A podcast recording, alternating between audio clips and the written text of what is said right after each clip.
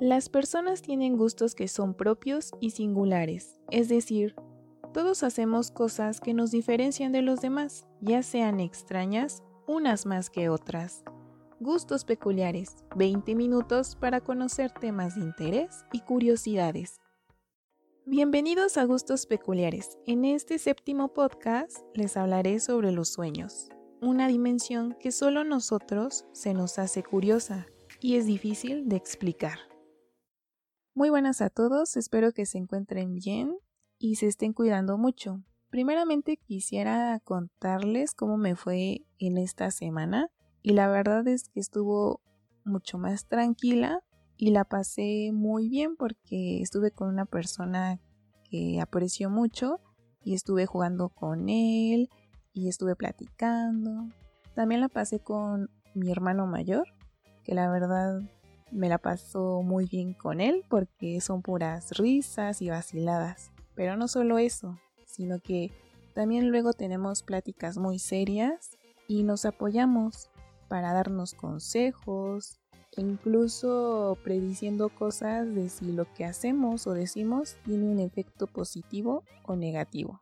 También me hace enojar mi hermano, pero no sé, es el único que me hace reír cuando estoy enojada y se me pasa rápido el enojo. Es muy gracioso, pero se me, o sea, no puedo estar mucho tiempo enojada con él o con cualquier otra persona, porque se me pasa de un día para otro y es rápido. Solo nada más dura como unos minutos y ya estoy normal.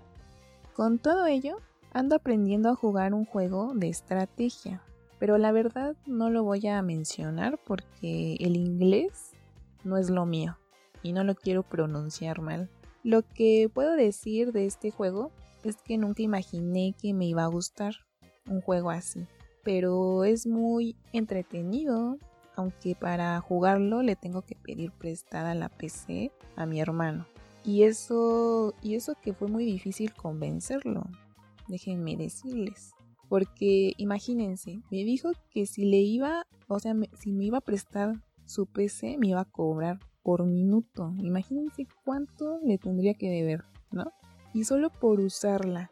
Y sé que era una broma, pero me la creí. Sinceramente no soy muy buena tomando las cosas a broma, porque luego me las tomo en serio y luego caigo en problemas conmigo misma por andar creyendo cosas que no. Sin más que decir de la semana, empezaré a hablar sobre el tema, que considero que es complejo para cualquiera, pero que la mayoría de nosotros tenemos, ya que al irnos a dormir estamos en un estado zen, en el cual encontraremos una realidad diferente al estar cerrando los ojos y descansar. Y a lo que me refiero son a los sueños. Para empezar bien, me basaré en la información del doctor José Antonio García Higuera. En su artículo nos expone que todos tenemos la experiencia de soñar y por ello sabemos lo que es un sueño y tenemos la experiencia de que es algo más de lo que contamos, que nuestros relatos no los recogen de forma exacta. Sin embargo, el conocimiento científico de los sueños tiene que basarse en las narraciones que se hacen de ellos, porque no vale analizar exclusivamente nuestros propios sueños para hacer una teoría sobre ellos. Hobson en el año 2000 nos describe de la siguiente forma lo que es un sueño. La actividad mental que ocurre en el sueño se caracteriza por una imaginación sensomotora vivida que se experimenta como si fuera la realidad. Despierta, a pesar de las características cognitivas como la imposibilidad del tiempo, del lugar, de las personas y de las acciones, emociones, especialmente el miedo, el recocijo y la ira, predominan sobre la tristeza, la vergüenza y la culpabilidad, y a veces alcanzan una fuerza suficiente para despertar al durmiente. La memoria, incluso de los muy vividos, es tenue y tiende a desvanecerse rápidamente después de despertarse, a no ser que se tomen las medidas especiales para retenerlo. Estoy de acuerdo de lo que dice este autor porque muchas veces es verdad que hay momentos en los que nosotros pasamos momentos, pero no todos los momentos los recordamos. Solamente recordamos momentos especiales o que nos marcaron y, los demás los desechamos, los olvidamos y hacemos caso omiso de, lo que pasó o lo que sucedió en ese entonces. Esto ocurre muchas veces cuando tenemos malos momentos o rompimientos o lazos con otras personas o cosas que definitivamente para nosotros no significan nada y lo olvidamos por completo. Ahora vamos a una parte muy difícil que la verdad siento que hasta ustedes se van a quedar con boca abierta porque hay unos términos que no, o sea, no entiendo del todo, pero quise expresárselos en este podcast. Y estas son las fases del sueño. Dentro del sueño se distinguen distintas fases que se identifican por la existencia o no de un momento rápido de ojos llamado REM, que es visible debajo del párpado para el observador. En el sueño no REM o NREM, que se llama también sueño lento, se distinguen también cuatro etapas definidas por Boves, Díaz y Bomper en 1999. La primera etapa es la transición de la vigilia al sueño. Ocupa cerca del 5% del tiempo del sueño en adultos sanos. Desaparecen las ondas alfa que en el electroencefalograma es un examen que sirve para medir la actividad eléctrica del cerebro, pero corresponde a la vigilia y son sustituidas por ondas más lentas, ondas teta, propias del sueño no REM. También aparece un enlentecimiento del latido cardíaco. Durante esta fase, el sueño es fácilmente interrumpible. Esta etapa dura pocos minutos. En la etapa 2 aparece a continuación de la etapa 1 y representa más del 50% del tiempo de sueño. Se caracteriza por ondas electroencefalográficas con una frecuencia mayor que las teta. El tono muscular se hace algo más débil y se eleva el umbral del despertar. Corresponde al principio del sueño propiamente dicho. Luego están las etapas 3 y 4. Corresponden al sueño más profundo porque durante ellas aparecen las ondas delta, que son muy lentas. El tono muscular es débil y la frecuencia cardíaca y respiración disminuyen. Durante ellas ocurren los sueños, así como los episodios de terror nocturno en un niño y los episodios de sonambulismo. Los movimientos oculares sí existen, pero son lentos. Después de pasar por estas etapas durante unos 70 o 120 minutos, suele presentarse la primera fase REM, movimiento rápido de ojos. El tiempo que se tarda en iniciar esta fase nos dará la latencia REM. El sueño REM ocupa el 20% del tiempo total del sueño en el adulto, aunque varía con la edad siendo mayor en los niños y en el que se observa descargas de movimientos oculares rápidos y una abolición completa del tono muscular, la frecuencia respiratoria y el pulso que se hacen más rápidos e irregulares. Luego las diferentes fases del sueño se alternan cíclicamente a lo largo de la noche. Durante la primera parte del sueño predomina el sueño no REM, sueño lento, y durante la segunda los periodos REM se van haciendo más largos. Durante el sueño normal aparecen periodos de vigilia tan breves que pueden no ser reconocidos o recordados al día siguiente. Los estudios sobre la fisiología del sueño han avanzado de forma muy importante en los últimos años basándose en las tecnologías nuevas de neuroimagen, entre otras. Las características fisiológicas de la actividad onírica varían a lo largo de las distintas etapas del sueño. Durante el sueño REM aparecen imágenes más raras y estrafalarias. Los reportes de los sueños son más largos, más emocionales que en las etapas no REM, lo que correlaciona con la diferente fisiología de estas dos etapas.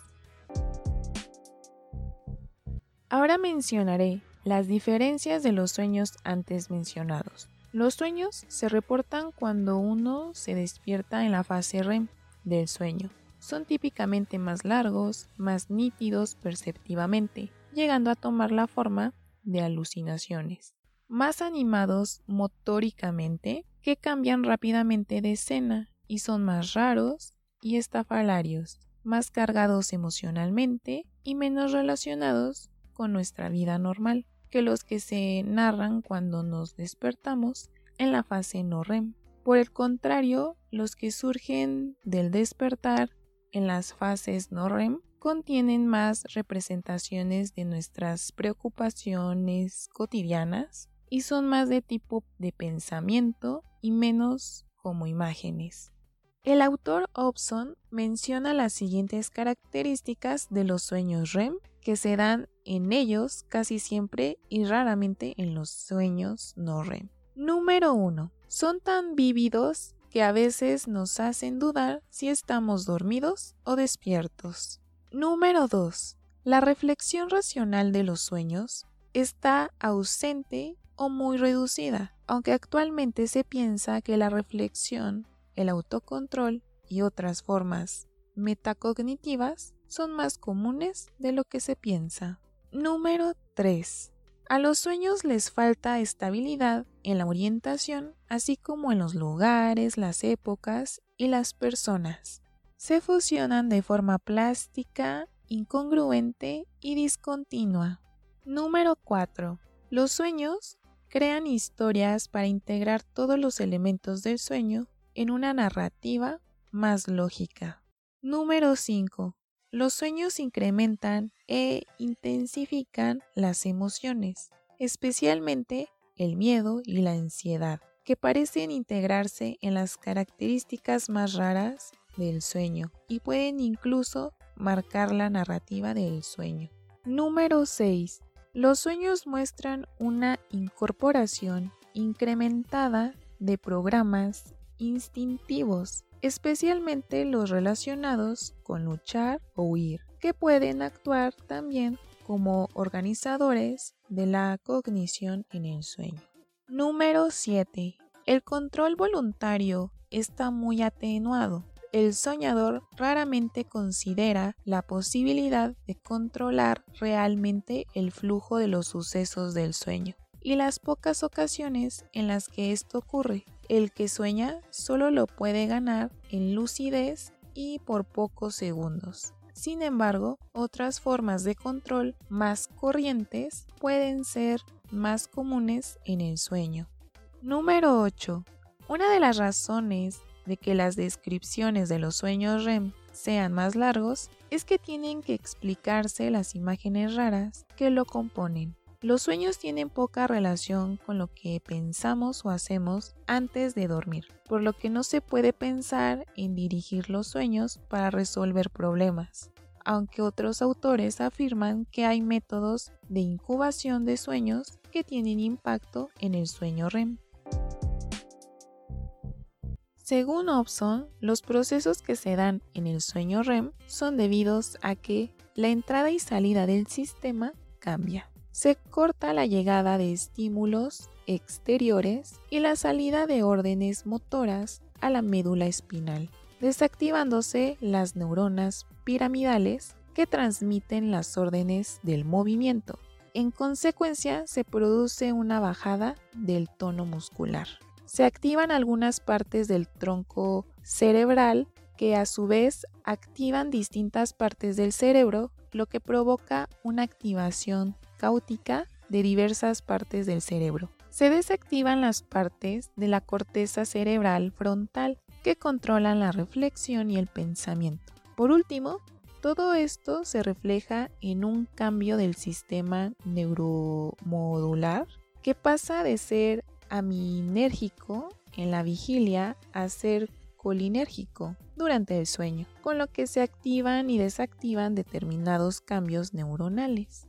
Ahora vamos a términos menos científicos y médicos, porque mi cerebro acaba de hacer una explosión mental de términos por tratar de entender la información del autor Obson.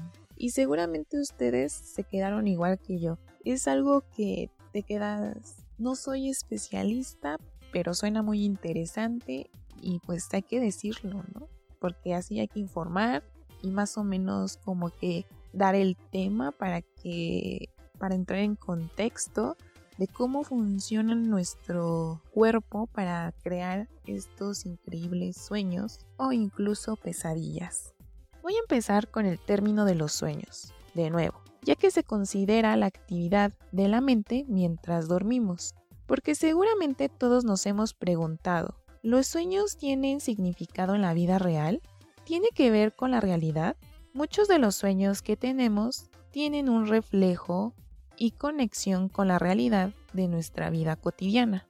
Es decir, son una respuesta al camino realizado.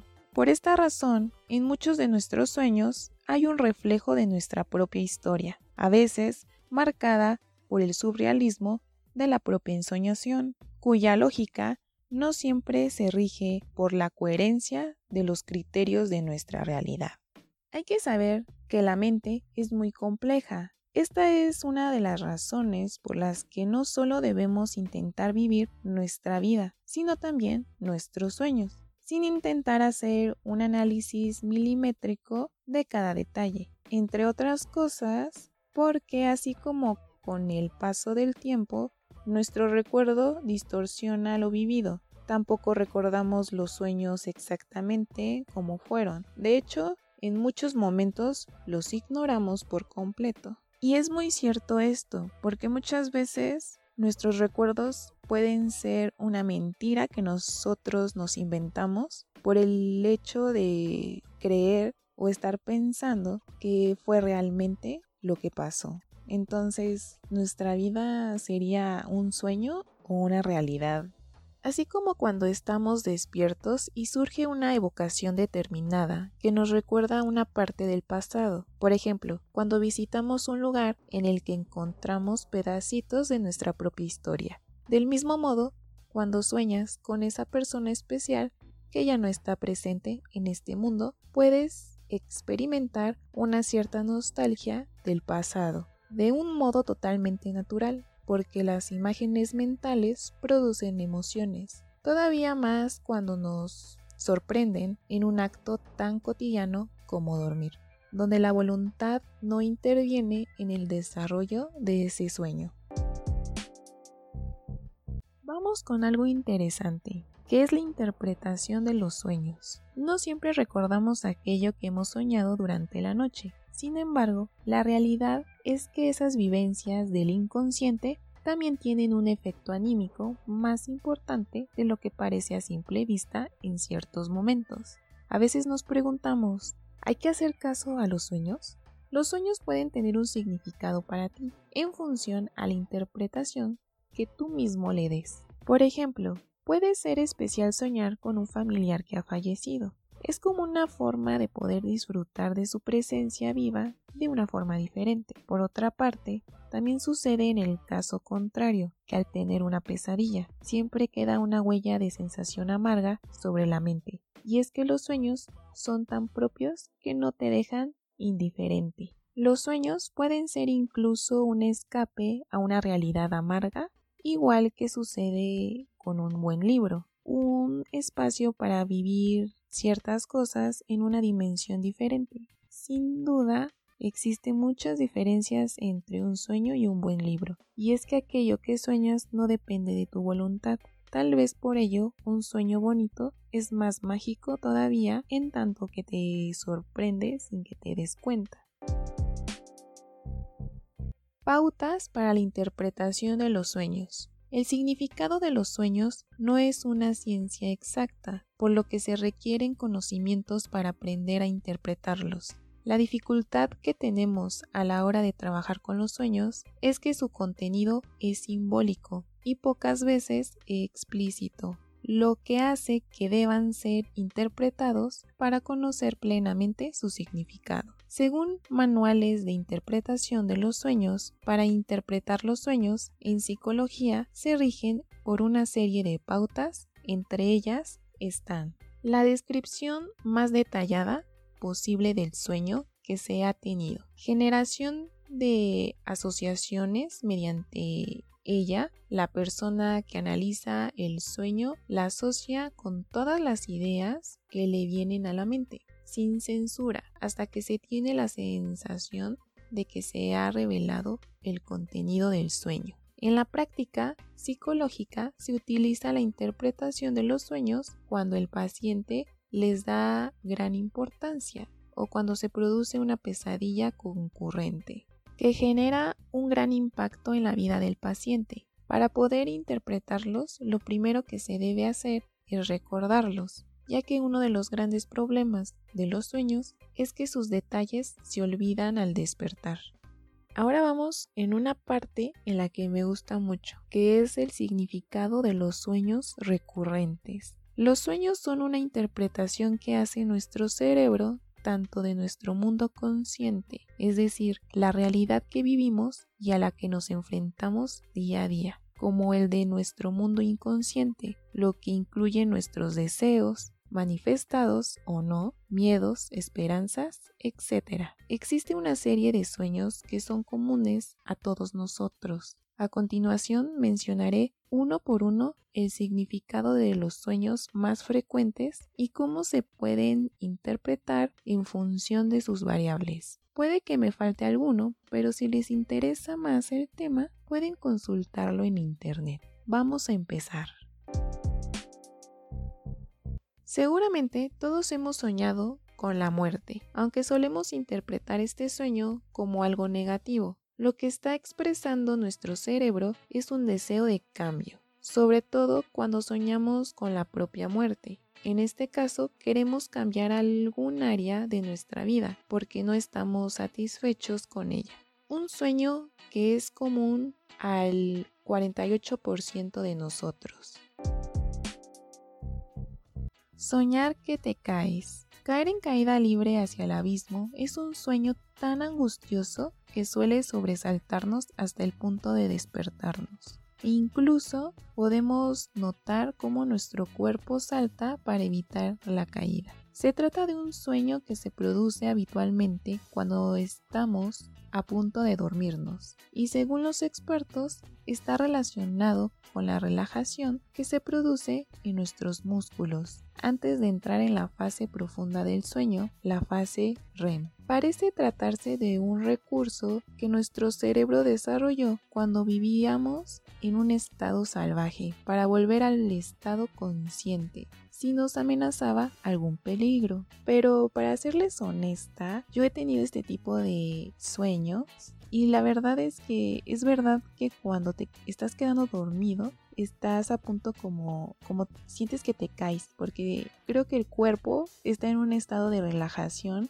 en el que tu mente y cuerpo están como en estado zen y estás muy relajado que ya no sabes si estás dormido o estás en un punto en el que ya estás olvidando en qué estado estás. No sé cómo explicarlo porque me enredo yo sola, pero es algo que nos ha pasado a todos y siento que han sentido feo cuando sienten que se están cayendo. Pero el punto es que se despiertan y eso es algo que nos activa.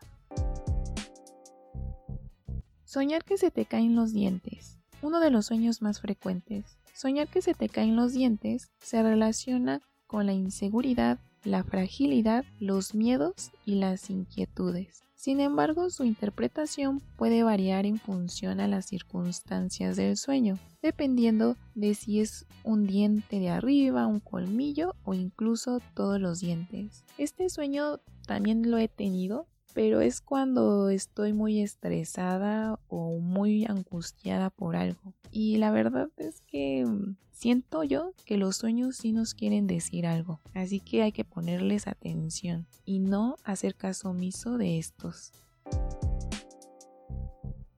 Estamos en el punto final de este tema y es interesante lo que hemos visto. Por ello, seguimos con el significado de los sueños recurrentes. Seguramente has tenido un sueño que se repite una y otra vez. Unas veces es un sueño en el que todos los detalles te resultan familiares, los hechos y los lugares en los que estos suceden son idénticos y la secuencia de los mismos también. En otras ocasiones, aunque los escenarios no son los mismos, hay un hecho o una vivencia que se repite en el sueño, de mil maneras pero que nos resulta familiar una y otra vez. ¿No les ha pasado? ¿Pero por qué los sueños se repiten? La frecuencia con la que se repiten pueden variar. A veces los sueños a diario, en otras ocasiones algunas veces, a la semana, al mes, etc. Sea cual sea la periodicidad de los mismos, el tema se repite una y otra vez. A veces estos sueños son positivos y nos hacen sentir bien, pero la mayoría de las ocasiones los sueños se repiten, pueden ser negativos y estas se llaman pesadillas. Cuando son muy recurrentes o desagradables, pueden incluso provocar insomnio, porque se tiene miedo a dormirse o a volver a tener el sueño, sobre todo cuando las vivencias que tenemos en él son muy vividas. Normalmente estos sueños responden a un conflicto que no hemos solucionado, un miedo a una situación que no sabemos manejar. La recurrencia del sueño se debe a que nuestro inconsciente quiere que prestemos atención a ese conflicto para así solucionarlo y seguramente porque nos está limitando en nuestra vida diaria y nos está acarreando un sufrimiento extra. Pero esto qué significa? Para saber qué nos está diciendo el sueño, lo primero que deberemos recordar es que nuestro inconsciente se comunica por medio de símbolos y puede que el conflicto no sea con quienes aparecen en el sueño o en el lugar en el que se está desarrollando. Nos debemos concentrar en los símbolos y no en las emociones, y deberemos intentar interpretarlos sin pensar demasiado, es decir, rescatando la interpretación intuitiva de los sueños. Una vez que descubramos el significado, el sueño desaparecerá. Nadie se pregunta si soñamos en color o en blanco y negro. Si la mayoría de nosotros tenemos dificultades para recordar lo que hemos soñado cuando nos despiertan, seguramente nos resultaría aún más complicado responder si nos preguntaran si lo que hemos soñado era en blanco y negro o a color. Ni siquiera cuando las imágenes están muy vívidas en la memoria podemos responder con toda seguridad, por lo que podemos preguntarnos si de forma habitual soñamos en blanco y negro o a color. Si soñamos en colores, el sueño puede darse bien en un solo color o bien con todos los colores de los objetos que se tienen en la realidad. Según los investigadores, la elección de los colores que hace nuestro cerebro mientras soñamos no es fortuita, ya que estos también tienen un gran componente simbólico cuando aparecen en el sueño, a menudo relacionado con el estado emocional que nos provoca lo vivido durante el sueño. Por ello, puede ser una ayuda adicional cuando los interpretamos. Toda esta información es meramente informativa y con la ayuda del blog Psicología Online. Pero para entender un poco más sobre el tema de los sueños, es importante que acudas a un especialista antes de quedarte con lo expuesto en este podcast o lo que se diga en Internet. Si deseas leer artículos sobre significados de los sueños con interpretación, te recomiendo que entres a la categoría de significado de los sueños en la página web www.psicología-online.com. Gracias por escucharme. Espero que en la próxima me puedas oír nuevamente. Presento para gustos peculiares Pamela Jiménez. Frase de la semana. Los sueños son las respuestas actuales a las preguntas del mañana de Edgar Cayce. Esta frase nos dice que los sueños de algunas personas que pueden tener hoy, mañana serán la realidad de muchas otras. Todo gran avance tecnológico siempre fue en su momento un sueño que virtualmente parecía imposible, pero también pueden ser la respuesta de lo que tenemos que hacer para mejorar como persona. Gustos peculiares. 20 minutos para conocer temas de interés y curiosidades. No olvides escucharme la siguiente semana. Tengan un buen día.